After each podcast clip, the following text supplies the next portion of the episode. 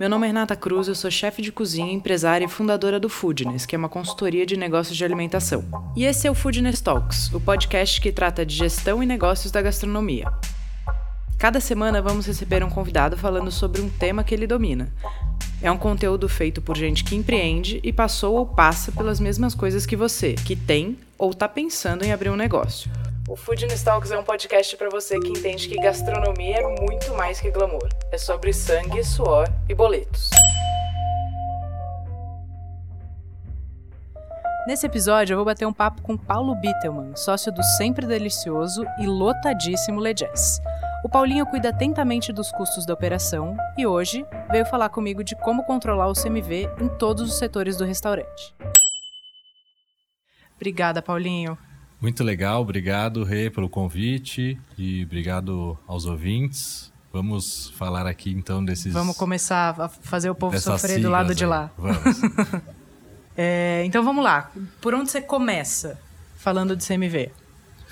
Acho que o, o CMV é importante, talvez a gente falar do conceito principal, que é uma basicamente uma fórmula, né? Você para entender o, o CMV a gente começa complicando falando de uma fórmula que é nada mais é para você chegar no resultado dele, o, você ter o seu estoque inicial no começo do mês.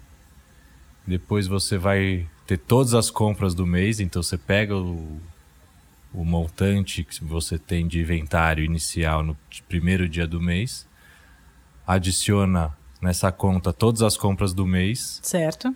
E depois subtrai o estoque que se restou no último dia do mês, antes de começar o mês seguinte. Então acabou o serviço do último dia do mês, conta o estoque final e esse valor é subtraído dessa conta. Então, Perfeito. É uma fórmula é, parece complicada, vou, vamos tentar destrinchar ela aqui, entender Sim. por que, que ela pode variar tanto e vários fatores que podem influenciar ela. Mas ela vai dar. Essa fórmula ela dá um resultado em valor que é o CMV, que é o custo de mercadoria vendida e, não o custo da mercadoria comprada, né? Sim. Porque a diferença da, do CMP, do CMC para o CMV é justamente essa variação de estoque. Só para eu dar, só para a gente colocar as pessoas na mesma linha, a, a Paula Carrossela outro dia falou para mim: você e o Benny falam em sigla, que desespero.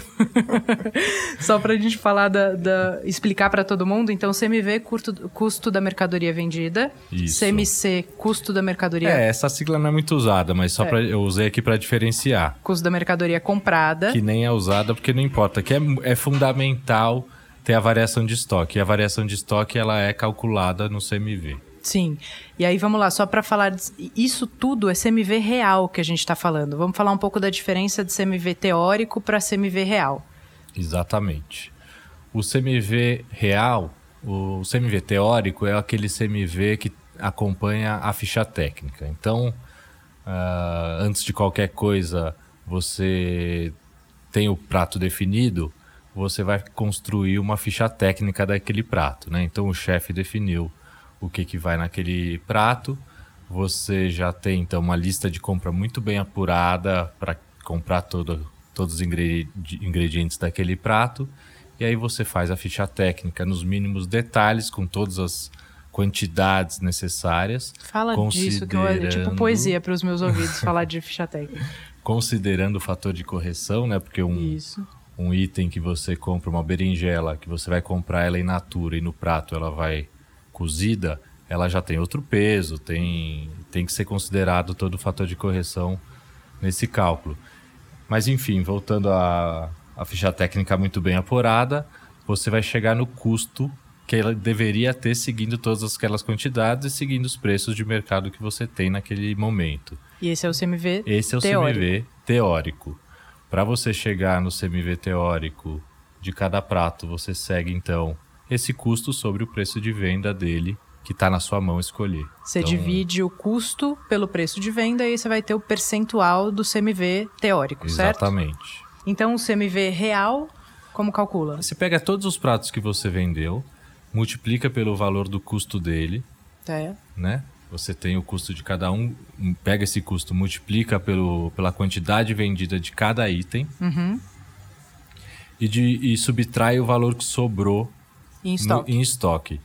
Na maioria das vezes, esse resultado é diferente do CMV teórico. Sim. Do CMV que você fez ali em cima da ficha técnica. Então, esse, esse CMV realizado, ele, na maioria das vezes, a não ser que você seja perfeito, ele é diferente do CMV teórico. E o que, que é essa diferença? Essa diferença é o desperdício, é o, o uso de um pouquinho a mais ou um pouquinho a menos do que estava na ficha técnica. Que, quem... Uma mão mais generosa Uma... na montagem. É, humano, né? Sim. A não ser que você realmente faça tudo na balança. Pesado. Em saquinhos e porcione e deixe tudo muito organizado. E tem gente que faz isso, principalmente as grandes redes de fast food, que já vem tudo porcionado. A salsinha já vem no seu saquinho com a sua quantidade exata. Mas se você quiser fazer isso, tem que colocar o saquinho no CMV, né? Tem, tem que colocar, colocar o saquinho na ficha técnica. Sem dúvida nenhuma. e, então essa diferença, ela é o, um problema a ser atacado, ou pelo menos só de você saber essa diferença, você já relaxa. Porque Sim. no final das contas o que vai importar é o CMV real que você fez no final do mês. E uma dica que acho que é legal, Paulinho, ver se você concorda comigo, é fazer o CMV real da casa toda. Então, começar com o seu estoque inicial, mais compra, menos o seu estoque final. Você vai ter o valor, vai dividir o valor pelo faturamento e aí você vai ter o percentual ali. Exato. Aí, se você quiser achar aonde está, ah, encontrei aqui uma diferença muito grande do meu CMV teórico para o meu CMV real. Acendeu o alerta amarelo. Acendeu, aí você vai nos pratos que você mais vende e olha um a um. Antes de ir para os pratos, que é um trabalho enorme. É um trabalhaço. Eu começaria dividindo pelo grupos de produtos. Joia, então, boa você, dica. Você pega, faz uma planilha ou no próprio sistema, alguns sistemas têm isso, os sistemas mais sofisticados, senão um belo Excel funciona, ajuda, resolve de você pegar então o CMV por família de produtos, alimentos ou bebidas alcoólicas ou vinhos ou cervejas, o que for mais relevante, os mais relevantes para você separa, aí faz a mesma história do estoque inicial, mas as compras menos a, o estoque final de cada um desses desses grupos. E aí você já vai ver os, onde está o amarelo, o alerta amarelo, né? Então, onde pra... você deve se preocupar mais e começar a botar energia para descobrir. É, se você viu que é nos alimentos, você já foca ali e muitas vezes nesse exercício você já descobriu o que, que pode ser. Sim. E muitas vezes não é só um erro de uma mão que exagerou ou que economizou. Pode ser um milhão de coisas, é isso que a gente vai falar aqui. É isso aqui. que a gente vai falar agora. Como, por exemplo, um dos ingredientes que aumentou o valor muito naquele mês, você não se atentou, não reajustou o, o valor preço. do preço, do preço de venda e isso alterou diretamente seu CMV realizado e não, não, nem estava sendo considerado no seu, no seu CMV teórico. Ou seja, aumentou um preço relevante ou qualquer preço, você logo ajusta no seu, na sua ficha técnica, automaticamente seu CMV teórico está ajustado e a diferença entre ele e o realizado vai estar tá corrigida nesse ponto. Perfeito. E aí depois, agora a gente vai começar a passar por setores, né? Para a gente mostrar como todos os setores contribuem para o bem ou para o mal, para o controle de CMV. É isso, acho que começando pelas, pelo recebimento, né? Sim. Pelo estoque, pela pessoa que vai fazer o recebimento. Tem empresas que o próprio chefe, né, o próprio dono faz, faz tudo, não tem gente para cuidar da retaguarda e tem estoquistas responsáveis. Então, o importante é fazer um recebimento muito bem apurado, é, com uma, balança. Com balança, ter uma ordem de pedido, se possível.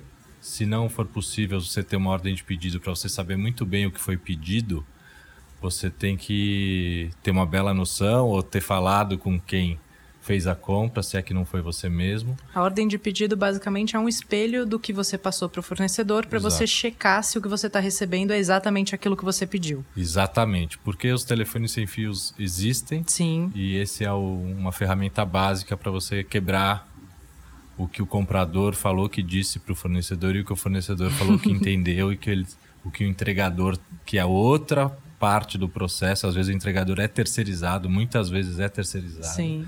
Então são vários, vários atores nesse, nesse processo de entrega que pode dar confusão. Então, tendo a ordem de pedido ali, você compara facilmente com o que está sendo entregue fisicamente, você vai olhar e pesar e contar, e também a nota fiscal que está sendo entregue junto com, com o entregador. E aí você já pode ver várias diversas divergen possíveis divergências no peso, veio a mais, veio a menos, o preço veio a mais, veio a menos, vou receber, não vou receber, vai poder tomar uma decisão, ver se a empresa tem regras de quanto ela pode aceitar de diferença e, e ver se a nota está batendo também com a, com a ordem de pedido. E, e ali até um... na qualidade também, né? A gente está falando ali de checar, mas, por exemplo, hortifruti é um negócio que precisa checar a qualidade precisa ser chato. Quanto mais exigente, se você manda voltar as coisas que não estão legais, o entregador, já, o entregador não quer fazer o serviço de sem novo. Dúvida, então, dúvida. se você é exigente, ele já vai entender que ele não pode entregar o produto meia boca para você. É isso, é um processo de educação, os entregadores estão de olho no controle que cada restaurante faz. Quem controla mais, eles ficam mais espertos. Vários fornecedores nossos falam: não confio nos meus entregadores. Vários, vários. Uns são mais diretos, uns são menos diretos, mas muitos falam isso.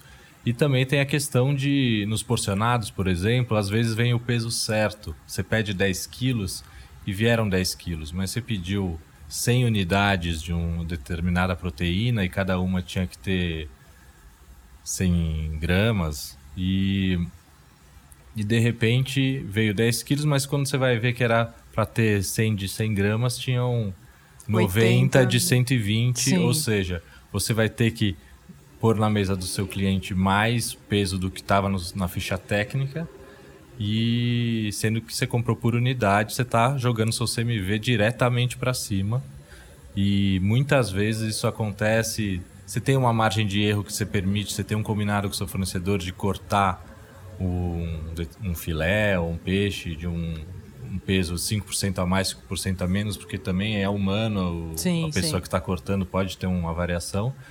Mas você tem que ficar muito esperto, porque às vezes essa, esse percentual vem sempre para cima e parou de controlar, tende a, a crescer ainda mais. Sim, e se, e se o, o dono do restaurante ou o negócio for muito pequenininho, você acha que uma boa dica é quem faz a compra fazer o recebimento? Em geral, não. Acho que é sempre bom ter pessoas diferentes, uma controlando o trabalho da outra.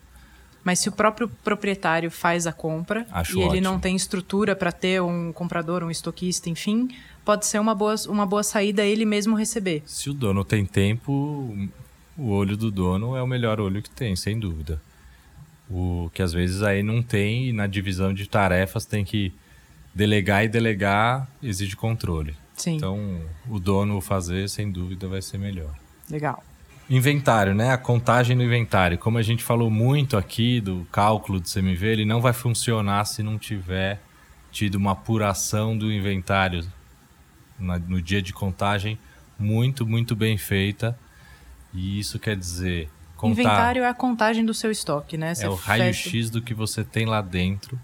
E aí é contar todos os itens, não deixar nenhum de fora, nem aquele que está no fundo ou aquele que você Ficou vai difícil, que... tem que tirar todo o filé mignon para contar o que está embaixo. Ou que já está na cozinha, já está em processo de produção e aí você tem que fazer um pesar porque ele já não está dentro da embalagem com aquele peso certinho. Sim.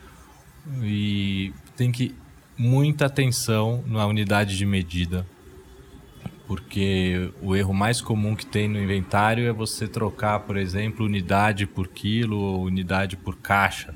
Certo. Né? Teve um caso uma vez que era tinham 24 unidades, mas na verdade eram 24 caixas. Então estava jogando para baixo uma quantidade que era para ser muito maior. Então estava tá é, prejudicando muito o cálculo. E isso acontece demais com coisas que vêm em caixa.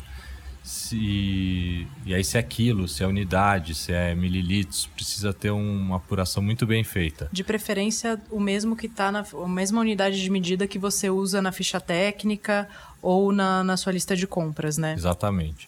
E muitas vezes o sistema diz o quanto deveria ter, Uhum. Mas o contador, por boa prática, não deveria ter acesso a essa informação, fazer a contagem às cegas. Às cegas, isso é muito importante. Para que quem tiver depois fazendo a conferência, uma segunda pessoa, uma terceira pessoa, puder, possa comparar o que foi contado às cegas com o que deveria de fato ter, ou o que ele depois foi lá fazer uma segunda contagem, que muitas vezes é necessário.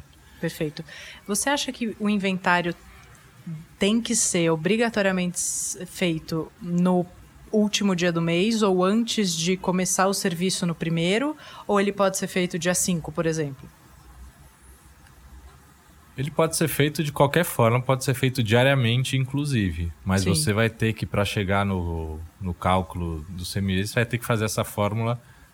Se você está contando no dia 5, você precisa ter todas as informações desse dia 5.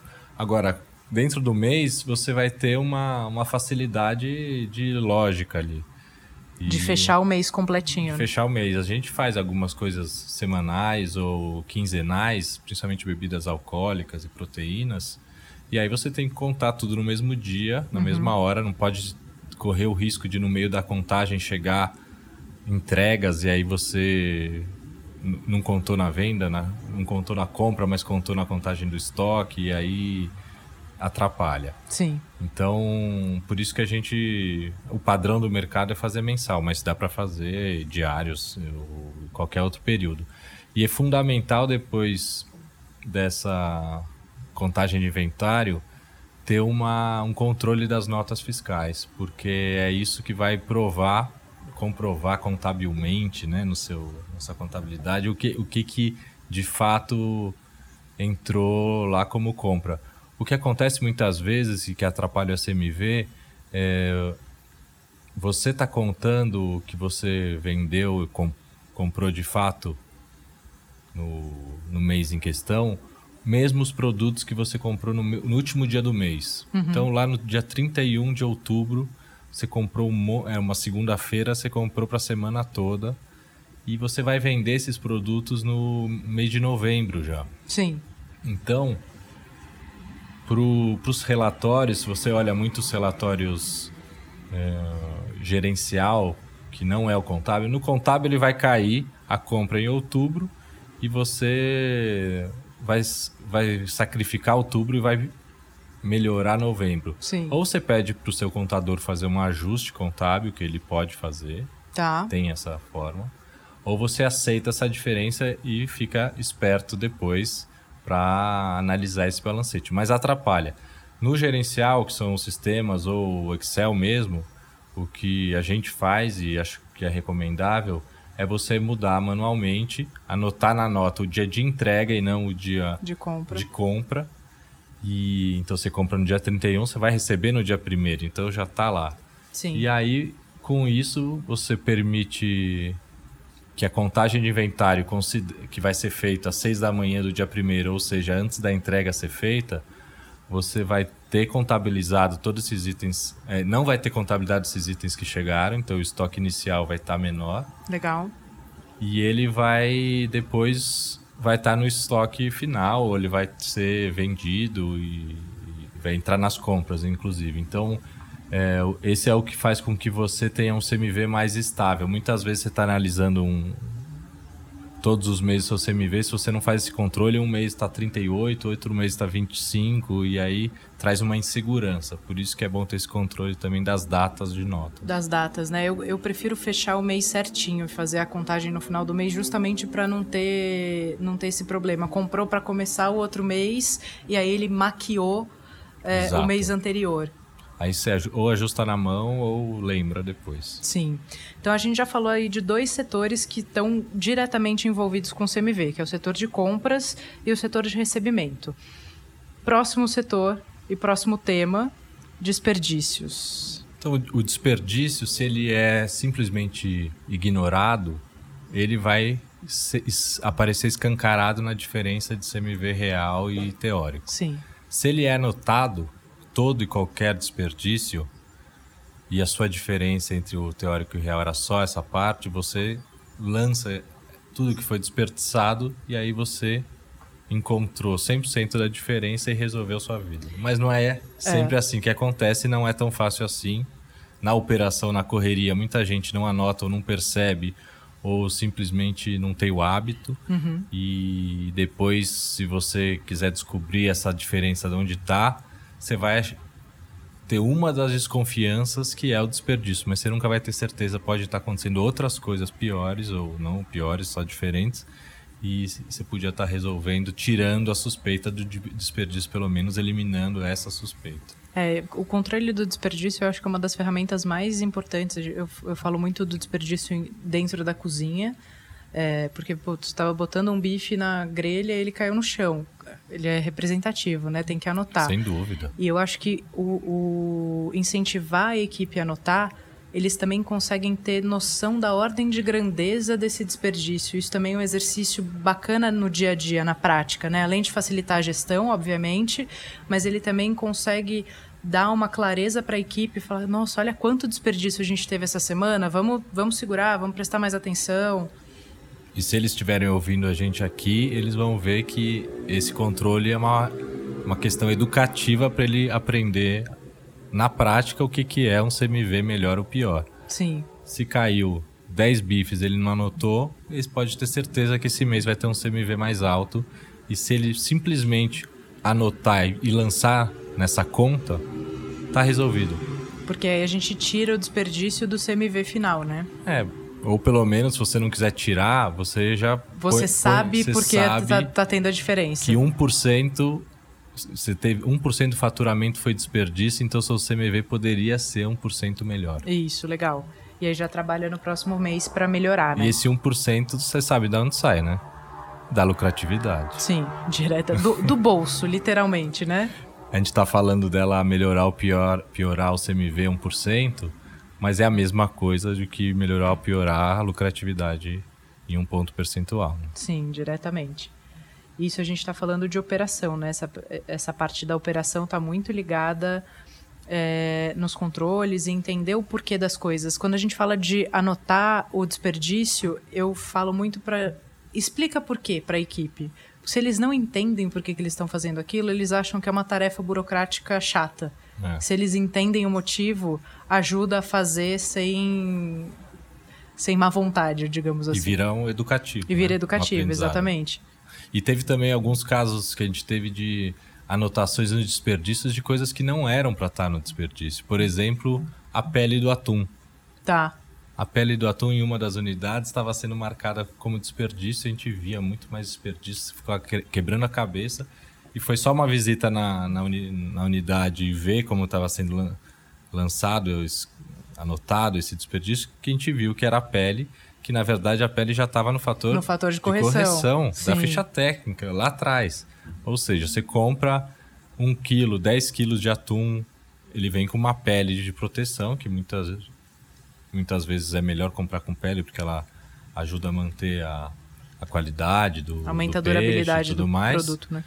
Só que você sabe que você não vai usar essa pele. Sim. Então ela já não está contada na ficha técnica. O que, o, já está já tá estimado que você no vai seu fator de correção. Naquele, exato, as 100 gramas que você vai colocar naquele prato, ela só está considerando aquele 10 quilos de atum sem a pele. Sim. E aí você porciona a parte sem a pele. Você não vai considerar nada daquela pele. Então aquela pele, ela tem que ser excluída já desde o, da ficha técnica e o, o desperdício é só o que de fato a parte vermelhinha do atum acabou caindo no chão, ou acabou sendo mais do que precisava na porção. Ou, um prato que voltou. Ou que voltou, ou acabou, você preparou dois a mais e não saiu. Nadou um, enfim. foi marchado errado, Exatamente. etc. Joia. E aí tem também o desperdício daqueles itens que estão na mesa, né, Paulinho? Então a gente está falando, sei lá, de um azeite, de um sal, de uma mostarda de John que fica, no seu caso, fica a mostarda na mesa, né? Isso. E ele é um item que pode ser representativo se tiver desperdício.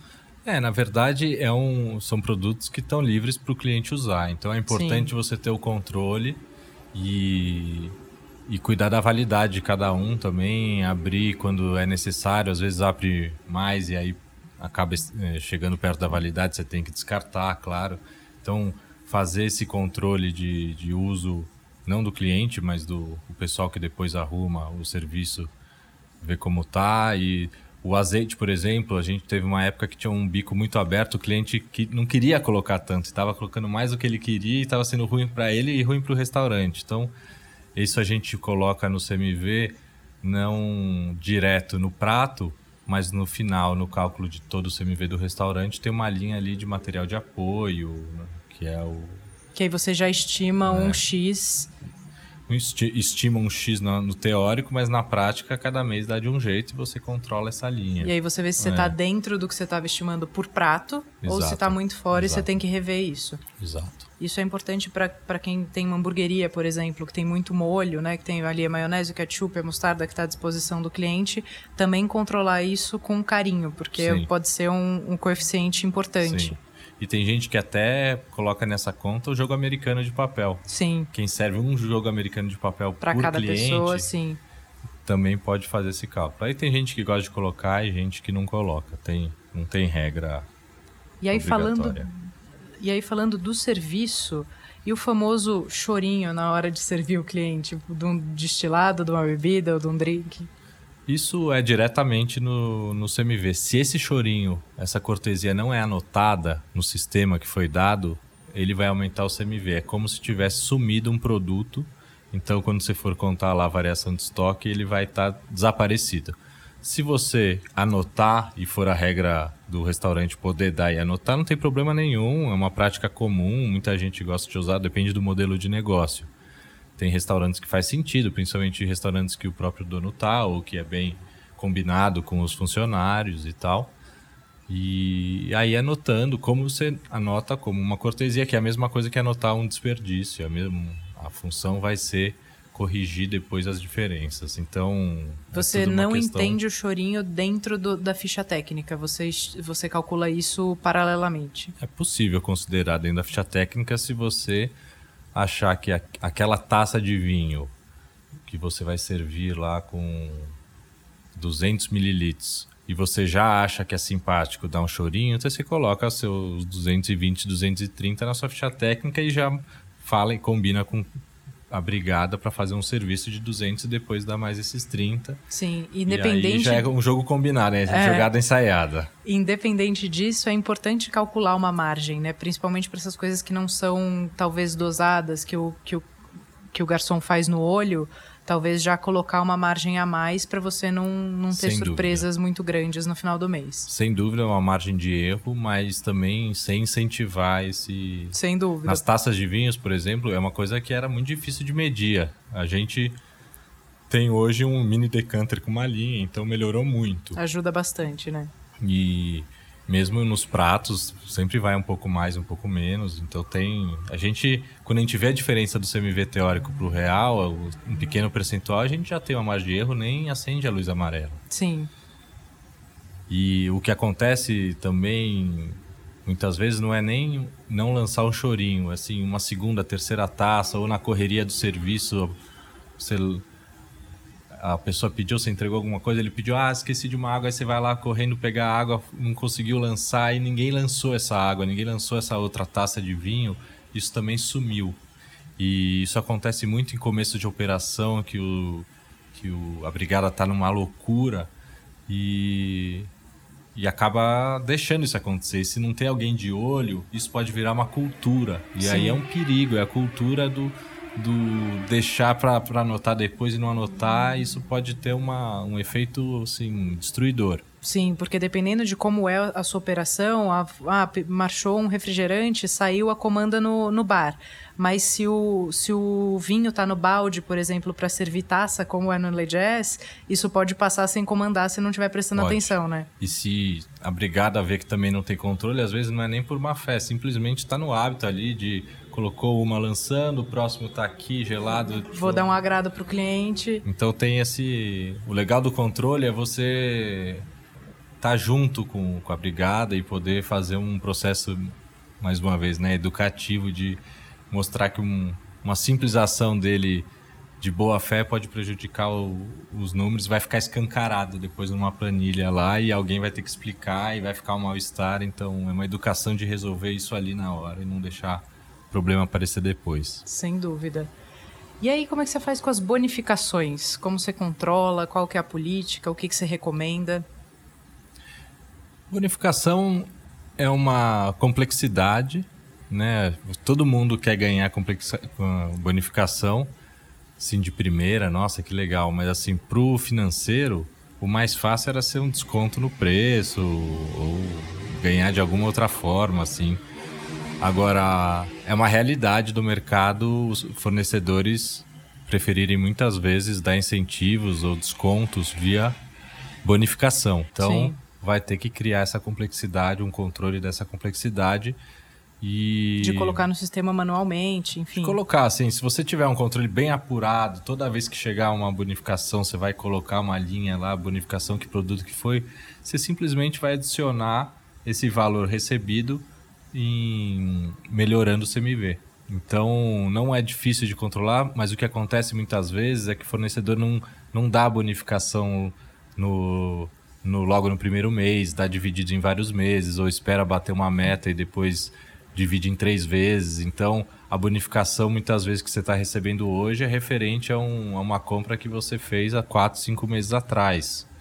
Então, ele vai melhorar o seu CMV na competência do mês atual, sendo que era para estar tá sendo lançada há cinco meses atrás. Aí você vai, de, você vai ter que decidir se vai alterar o que você tinha feito há cinco meses atrás e vai melhorar o CMV do, do mês 5 menos. Sim. Ou se você já vai ter provisionado lá no, no mês de trás que aquilo ia acontecer, não aconteceu, mas vai acontecer, então você já beneficiou o mês e agora precisa controlar que vai receber de fato. Ou você vai deixar simplesmente entrar nesse mês, ajudar o mês atual, mesmo que tenha prejudicado o passado, e na média do ano tá tudo certo. Então é uma decisão é, quando você é uma empresa menor, essa decisão é mais fácil de tomar. Sim. Quando você tem que prestar contas, é uma empresa maior, com Várias controllers unidades. e sócios e auditores, e investidores. Chega um mês com CMV muito pior, outro melhor, ou você é muito organizado para ter essas respostas na ponta da língua ou anexa na planilha no relatório final do mês, ou isso vai pode trazer suspeitas de desorganização e nenhum financeiro, nenhum controle gosta de ter essa suspeita atrás de si. Sim, então, sem dúvida. Fica a dica aqui para tomar a decisão que, que couber aí no modelo de, de restaurante ou de bar que você tenha. E falar de compra antecipada. Então, se eu uso muita farinha e o meu fornecedor de farinha está com uma condição boa de compra, eu já vou comprar e estocar, porque eu sei que no final de ano o meu, meu consumo aumenta muito. Como administrar isso dentro do CMV? É perfeito, né? Isso pode e deve ser utilizado para produtos, principalmente para produtos de que são muito sazonais. Então, polvo que dá numa certa época do ano e fica muito mais barato, quem pode e tem espaço e tem caixa, pode fazer uma compra maior para o ano, para o semestre, congelar, que é um produto que pode ser congelado, por exemplo. Mas isso pode acontecer também para o mignon, que no segundo semestre ele sobe muito mais do que no primeiro semestre. Então você pode comprar no primeiro congelar para quem quer fazer congelado. E, e aí você você consegue fazer um desembolso do ano todo e ter uma economia no, na compra e vai melhorar o seu CMV sem dúvida nenhuma. O problema disso é o controle depois, parecido com a questão da bonificação, né? Porque Sim, você tá né? contabilmente você já comprou esse produto e você vai receber ele em, em parcelas. Então você precisa combinar bem com a, com a contabilidade que isso aconteceu para eles fazerem esse lançamento parcelado e deixar isso bem arrumado. E no relatório gerencial, que é o que você consegue mexer mais, deixar então não colocar essa compra num mês só, porque senão ela vai estar tá prejudicando muito o mês atual e depois os meses da, que vão ter as entregas de fato vão ser é, favorecidos. O ideal é que tenha uma estabilidade e que você consiga lançar que esse produto foi comprado no mês que ele foi entregue. Sim, e senão... Que ele foi entregue ou que ele foi usado, né? Porque muitas vezes você compra isso e o produto continua com o fornecedor. Você não precisa estocar necessariamente. Então tem, tem, tem condições diferentes que precisam ser estudadas. É, só nesse assunto a gente fala de duas coisas importantíssimas, que são processos e comunicação interna, né? Porque às vezes também esquece. Que é processo também, né? Sim. Comunicação interna é um processão, viu? E se você tiver manual e regras de comunicação, né? Porque uma coisa é a sua comunicação do dia a dia, educação, gentileza, empatia. A outra é uma comunicação profissional, que você aconteceu dessa forma, precisa informar daquela forma, né, dentro daquele prazo e para aquela pessoa. É um processo super processo. É um processo super importante. É. Quando você é pequenininho, fica aquela coisa: Oi, Zé, eu recebi bonificação esse mês, hein? Bom, o Zé tava cortando peixe a hora que. ou recebendo alguma coisa, enfim, ou no meio do almoço dele, é. ele não anotou. Então, mesmo quando você é pequenininho, criar esses processos de documentar, seja por WhatsApp, seja por e-mail, para a coisa ser mais profissional, por menorzinho que você seja. É, esse mês eu vi um aplicativo que vieram mostrar para gente, que é uma espécie de WhatsApp só para compras. Que, que, legal. Que registra toda a comunicação do comprador ou do estoquista com o fornecedor. Então ele registra, ele registra os preços todos que foram comprados e mostra o histórico. E então lá, depois, se quiser ter um controle sobre isso, é fácil de ter. E... Que legal, você já testou? É bacana? Estamos testando, é uma novidade, já tem lá fora. E Depois podemos falar isso, disso mais para frente. A hora é. que você testar, a gente conta se funciona e se Combinado. é legal, porque a gente dá um serviço, né? Se, se tiver ainda que arrumar algumas coisas, você já dá o, o feedback e depois a gente volta com essa, com essa boa dica. Mas é, é, muito legal isso, registrar esses processos. É, o WhatsApp já é uma boa forma, mas fica um pouco ali bagunçado, né? Essa é o, esse era a ideia dele, é deixar um WhatsApp mais organizado. Um WhatsApp profissional, é, né? Exato. Não, muito bacana. É, num geral, é muito legal a gente falar de CMV real, porque a hora que a gente fala disso, a gente vê como é diferente o CMV teórico da planilha que aceita tudo para o prático, né? Para o real. A gente está falando aí de quase todos, se não todos de fato, é, todos os cargos dentro da empresa. Todo mundo pode colaborar ou prejudicar o CMV real da casa. Sem dúvida. Aqui a gente falou de garçom, que cuida ali dos chorinhos, falamos da cozinha, dos desperdícios, do cozimento, o estoquista, o entregador, o fornecedor, o comprador que faz essas ordens de pedido e, e o financeiro que tem que olhar e criar todas essas planilhas e ser o chato também da história para os lançamentos estarem sendo lançados dentro do combinado, do processo certinho, né? Cuidando dos processos. Sim, a gente está falando então tanto da parte operacional como da parte administrativa, Sem né? Sem dúvida nenhuma. O pessoal do escritório também tem que dar conta do CMV, sim. E quando é pequeno o restaurante ou a empresa, nem escritório tem e tem que andar junto. Quem fica no caixa, o próprio metre, cuida dessas coisas todas e precisa ter um espaço para cuidar dos dois, dos dois assuntos com tranquilidade e não simplesmente focar no que sabe melhor e deixar o outro para quando tiver tempo, porque uma coisa não vai andar sem a outra. Sem Talvez a outra. Um, por um tempinho inaugurou lá, vamos garantir aqui que o cliente está satisfeito. Daqui a dois, três meses eu vou fazer uma coisa melhor, porque não adianta também ter todos os processos não ter cliente dentro de casa. Mas mais cedo ou mais tarde precisa vai ter que se dedicar a isso. ter um olho muito importante aqui. Então, a gente termina esse podcast dizendo que se você achava que o seu CMV, o CMV que está na sua ficha técnica, trago más notícias. Ele é um deles. Ele é um deles, mas o mais importante é você acompanhar o real com o que você estimou, né? Senão nunca vai sobrar dinheiro no seu bolso e você não sabe por quê. E acompanhar com processos para que depois aquele número que vai aparecer para você do CMV real seja um número confiável. Sim. Porque aparecer número é fácil, mas número confiável, que você vai poder tomar uma decisão estratégica com confiança, ele não é fácil. Ele precisa realmente seguir é, regras e processos. Muito bem, Paulinho, muito obrigada. Le Jazz hoje com quantas casas? São quatro restaurantes e o Le Jazz Petit Bar aqui em Pinheiros. Frequento muito, inclusive. E a gente inaugurou o quarto restaurante em Genópolis em junho. No shopping? No shopping, naquela parte naquele bulevar externo que dá para Albuquerque Lins. Que é uma delícia, que é um jardim, na frente um jardim do, do lado do, do Lagoapa, né? Exato. É, é Somos tipo... vizinhos em Pinheiros. É e... uma milícia, né? é isso aí, bons vizinhos. Muito bom, muito obrigada. E aí, Paulinho volta, porque Paulinho tem muitos cases legais. A gente vai um bater prazer, mais papo. Obrigado pelo convite. Muito obrigado, obrigado aos ouvintes. E até a próxima. Até, obrigada. Até.